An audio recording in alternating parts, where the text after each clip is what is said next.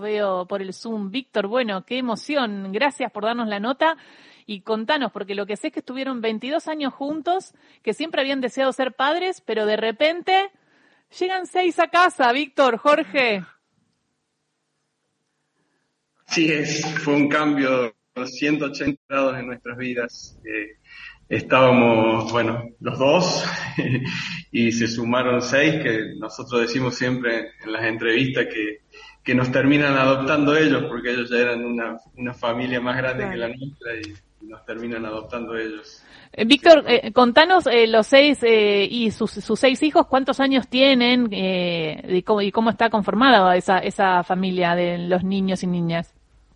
Ellos son cuatro, cuatro varones y dos nenas y edades vamos de 8 a 13, bien seguiditos. ¿Y cómo les está yendo en el colegio? Y si cuando se mudaron de Salta a Córdoba se, se adaptaron. ¿Hace cuánto ya están en, en, familia y llegó la familia grande? El 17 de diciembre se cumplió justo un año que ellos están con nosotros acá en Córdoba. Sí, y la verdad que la tuvimos la suerte, como decimos siempre, de que encontramos dos, dos instituciones, dos escuelas que fueron muy, a ver, muy buenas en estos procesos de, adaptación y de contención. Los chicos terminaron, bueno, súper contentos con, con, su escuela, con sus grupos, con sus actividades, les fue bien.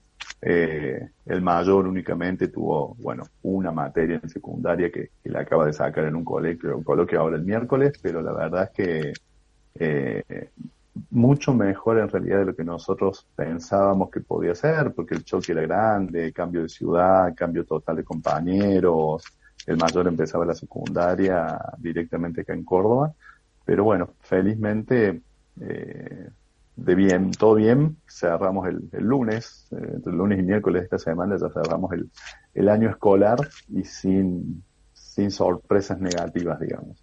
Muy bueno, muy bueno. Eh, Ingrid.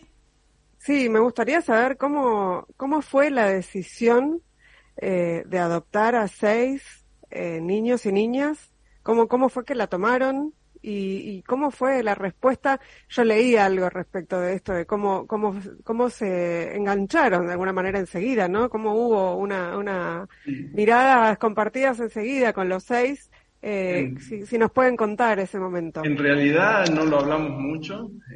Después de 22 años es mirarnos y ya saber qué piensa el otro.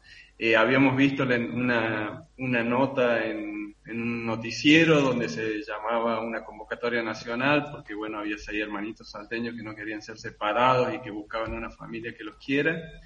Y bueno, en ese momento, después de ver la nota, no, no hicimos nada y en agosto del 2021 volvió a aparecer la convocatoria en el RUAGA a nivel nacional y ahí Víctor envió un mail consultando. A la semana nos llamaron si queríamos hacer la, entrevista de despeje y bueno, allá fuimos, ahí empezó todo. El, 10 de, de septiembre hicimos la entrevista de despeje, dos semanas después estábamos viajando a Salta, y al mes de, después de esa entrevista de despeje ya conocimos los chicos. Así que fue todo muy rápido y la verdad que excelente el, trabajo que hizo eh, el juzgado en Salta, los equipos, la Secretaría de, Familia que estaba a cargo de los chicos, la verdad que para sacarse el sombrero y, y desmistifica un poco esto de que, de que la adopción es complicada y que es engorroso los procesos, los trámites y todo. La verdad que con nosotros fue excelente y, se puede. Eh, Jorge, Víctor, buen día y felicitaciones por, por esto que, que han hecho, esta decisión que han tomado. Primero que nada, de, los chicos de 8 a 13, ¿cómo se llaman? Y segundo, ¿cómo los llaman a ustedes? Eh, los chicos los nombro por, eh, por las iniciales. Eh, tiene eh, 8 la, la, más chica, que es de Z, después sigue G, que tiene eh, 10, después hay unos gemelos que son B corta y B larga, que, que son, tienen 11, L, que es la de 12, y eh, T, que es el de 13, digamos. Eh, no resguardamos su nombre por una cuestión legal nada más por ahora, pero bueno, eh, son, son adorables ellos son cuatro varones y, y dos nenas. Y ahora ya estamos a punto, digamos, de recibir los papeles con, con los nombres cambiados y, ahí vamos a poder eh, darlos a conocer, digamos, ya con los apellidos nuestros. No, y la otra pregunta es, ¿cómo, ¿cómo lo llaman a ustedes ellos? Ah, papá desde el primer día, Eso fue desde el primer día que, que es algo que por ahí sorprende un poco, pero la verdad es que nosotros lo vivimos con, primero con sorpresa, pero después muy, muy naturalmente. Los cuatro menores apenas nos vieron, hasta nos preguntaron si ya nos podían decir papá el primer día y nosotros le dijimos, bueno, como ustedes, como ustedes lo sientan, como ustedes quieran. Eh, los dos mayores en su momento como que habían planeado no, no ir tan rápido, ¿no? No decirnos ahí nomás papá y al cierre del primer día al mayor se le escapó papá como es tal cosa y se le burlaron los hermanos y desde ahí empezamos a hacer papá y la única diferencia es papá Jorge, papá Víctor, porque si no saben que se arma, se arma un lío porque vamos a estar los dos contestándoles al, al mismo si dicen solamente papá. Pero eh, papá, papi, pa, es como que van variando de acuerdo a, a sus intenciones, a lo que quieren conseguir de nosotros. En eso son muy hábiles también.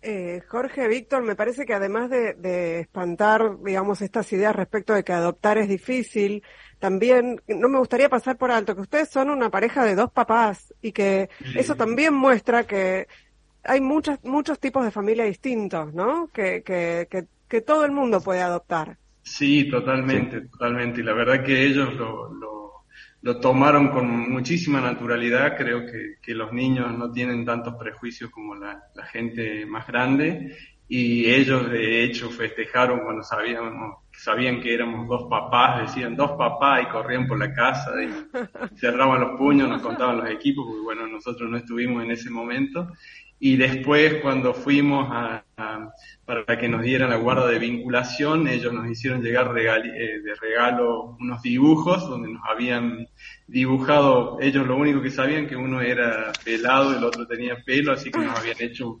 musculosos con uno pelado, el otro sin pelo y diciendo papá ya los queremos conocer, los queremos mucho, así que bueno, fue muy emocionante ese momento porque la jueza nos estaba dando nos estaba dando la guarda para irlos a conocer y ellos ya ya nos habían escrito que nos querían así que fue fue fuerte. Y, eh, y en eso y en eso que decís vos creo que hay mucha a ver eh, felizmente creo que hay una muchas concepciones nuevas justamente del concepto de familia no familia, a mí me preguntaban hace unos días, bueno, ¿cómo definirías vos familia? Y familia es la, la gente que te quiere, la gente que te contiene, la gente que te acompaña, eh, y de, desde ahí que sean dos papás, dos mamás, una, una mamá y un papá, un papá solo, una mamá sola, eh, todo eso vale, porque creo que todos los que nos estamos animando a, a, a, lanzarnos a estas aventuras, eh, si hay algo que tenemos claro es esto, que los chicos crezcan en, en un entorno donde estén contenidos, donde puedan sanar algunas cosas que, que en algún momento sufrieron y que no fue por culpa de ellos. Eh, y bueno, todo eso va configurando también un, una nueva idea de familia.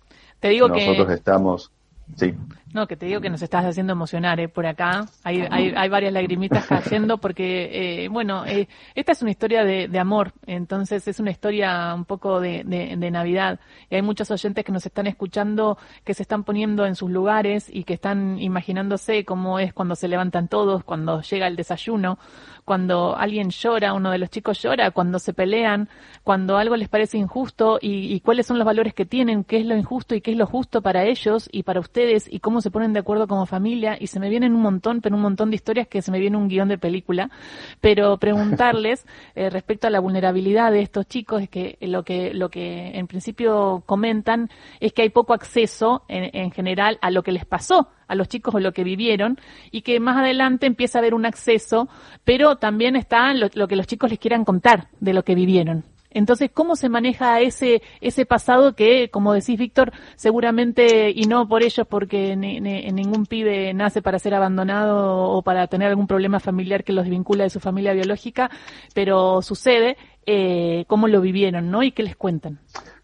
A ver, nosotros empezamos todo este proceso en esas primeras entrevistas en donde recabamos un poco de información, digamos, la información, podemos decir, típica que te dan cuando vos inicias este proceso, porque también los equipos técnicos resguardan, y, es lo que corresponde, información, porque no saben cómo va a avanzar después todo el resto del proceso, ¿sí? O sea, cuando nosotros fuimos la primera vez, nos contaron a grandes líneas cuál había sido la historia de los chicos, eh, y de a poco, a medida que fuimos avanzando, eh, nos fuimos enterando de algunos detalles que podemos decir es, es el expediente, Pero lo más interesante que creo que, que, se dio es que ellos estando acá eh, y ya cuando, cuando entran en confianza, cuando ya algunas cosas dejan de dolerles como le dolían en algún momento, ellos empiezan a contar por ahí como si fuera una travesura, una anécdota, cosas que hicieron o cosas por las que pasaron, y eso es lo que te va dando a vos las, pautas reales de, digamos, de cuál era la situación de ellos antes.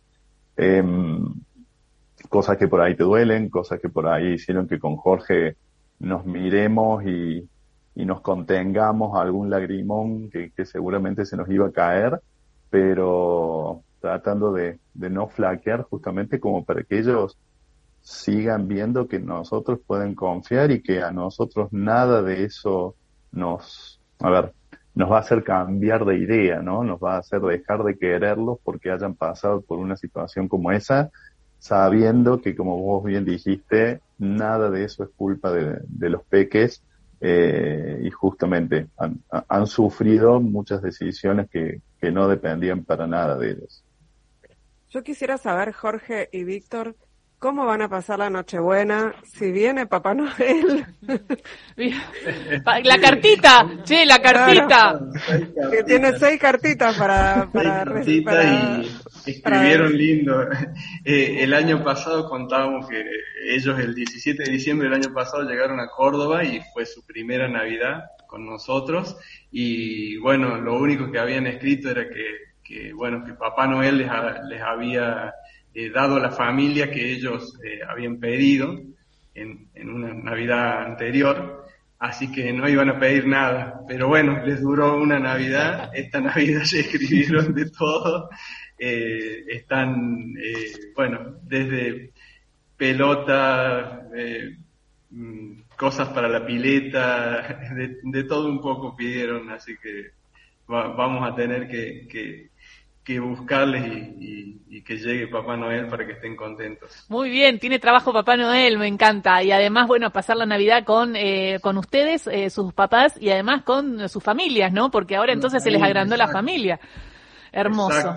Sí, sí. Ellos era lo, lo, que más, en lo que más hincapié hacían era esto de, de conocer de quiénes era la, quién era la familia que lo iba a rodear, de la abuela, de las tías, de los primos, entonces estaban muy pendientes, incluso antes de conocerlos, de, cómo estaba conformada la familia y ya querían conocer. Y bueno, los tíos extendidos, que son los amigos, los, compañeros de trabajo y todo, que, también los miman bastante y que, que todo el tiempo están acompañándonos y ayudándonos. Y bueno, para ellos también son sus tíos, los amigos son sus tíos también, así que es muy lindo.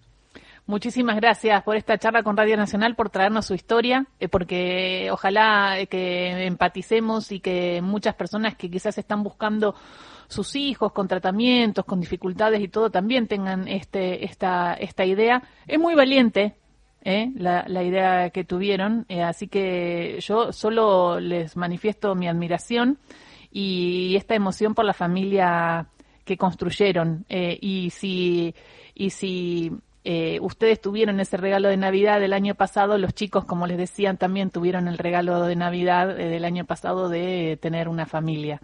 Y eso es tan, pero tan importante, así que realmente, nada, eh, me, emociona mucho, ¿no, Carlos? Estamos como emocionados. Sí, digo, una cosa que me preguntaba Jorge y Víctor, ¿cómo fueron ustedes como hijos y si esa condición les permitió ahora ser padres? Eh, creo que como hijos los dos fuimos bastante buenos, por no, no decir ejemplares, la verdad que, tuvimos una buena infancia los dos y nuestra familia estuvieron detrás nuestro todo el tiempo y eso hizo que, y por ahí creciésemos y, y, fuésemos personas de bien como creemos que, lo somos. Eh, y, tratamos de que eso eh, impacte en ellos y se den cuenta de, toda la gente que nos quiere, de la gente que nos acompaña, de la gente que, nos hace llegar un, mimo, un cariño por, por esto que de estar con ellos y, tratamos de que ellos eh, se den cuenta de eso y que, que, lo valoren, digamos, para que sepan y para que el día de mañana sean personas de bien, que es eh, el fin de todo esto y, que creo que, es lo más importante para, para cambiarles el su. Muchas gracias, Jorge. Víctor, mándenle un beso a los chicos. Ingrid. Sí, muchísimas gracias Jorge y Víctor por habernos acompañado este rato y por habernos compartido su historia. Muchas gracias. Es una historia. Gracias a ustedes. Beso grande y es una gran historia para esta Navidad. Vamos, por más adopción. Muchísimas gracias. Jorge y Víctor pasaron por Radio Nacional. Hermosa nota, hermosa historia. Ojalá la hayan disfrutado tanto como nosotros.